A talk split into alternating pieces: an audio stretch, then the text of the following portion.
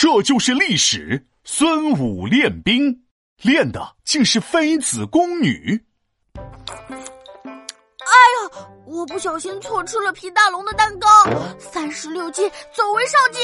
晚了，我都看见了。哎，闹闹别逃，赔我蛋糕。嗯，对不起，我又不是故意的。哎，我一会儿买个新蛋糕赔给你。那好吧，我就原谅你了。做坏事还用上了三十六计兵法了。哎呀，闹闹，那我考考你，你知道最有名的兵法书吗？我知道，我知道，《孙子兵法》是不是？皮大龙，我心里呀一直有一个疑问：孙子为什么叫孙子呀？别人天天喊大孙子哎，大孙子哎，多吃亏啊！啥大孙子？什么跟什么呀？孙子那是尊称，人家姓孙名武，大名孙武，春秋时期齐国人，那家伙老厉害了，刷刷刷写了本《孙子兵法》，带给吴王看。哎呦，不错哦！但是呢，写得好不代表做得好呀。不如你用宫里的妃子、宫女来练兵，咋样？好的，练就练，谁怕谁？又没叫你练，乱接什么话？是！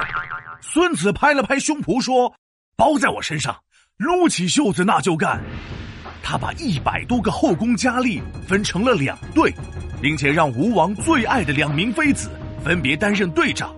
孙子大手一挥，指挥了起来：前胸向前，后背向后，左手向左，右手向右。规则简单，容易悟透。要想出错，是根本不能够啊，不能够！哈哈哈哈！这也太简单了吧！看闹闹我的重步走，一二一，一二一。闹闹，你同手同脚的还走？你以为很简单啊？其实没那么简单。这群妃子宫女平时嘻嘻哈哈的，根本没有军训过，所以呢，当孙子下命令的时候，他们笑场的笑场，乱走的乱走，场面那叫一个混乱。孙子的表情瞬间严肃，他又把规矩说了一遍：让你往前就往前，往后就往后，一定要按照命令来。如果再嘻嘻哈哈，就军法处置。咦，孙子好像我妈妈，有点凶巴巴。军队里本来就不是开玩笑的地方，孙子是指挥官，当然要凶一点啦。妃子和宫女们还是嘻嘻哈哈，尤其是两个队长，笑的那叫一个大声啊！孙子大声一喝：“不听长官的命令，把两个队长拖下去斩喽！”吓得吴王赶紧向孙子求情：“哎呦，孙子，这两个队长是我最爱的妃子，看在我的面子上，别斩了好吗？”但对于孙子来说，一就是一，二就是二，军令高于一切，所以还是毫不犹豫的把两个队长处死了。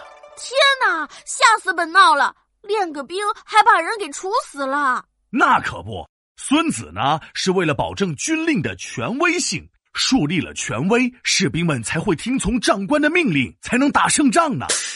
吴王这下知道了孙子的厉害，任命他成为了吴国大将军，带领吴国打赢了不少仗。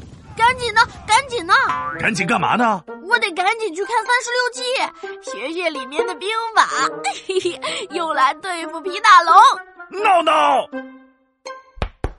皮大龙敲黑板，历史原来这么简单。孙子吴国大练兵，后宫佳丽听军令，漫不经心遭批评，军令如山最严明。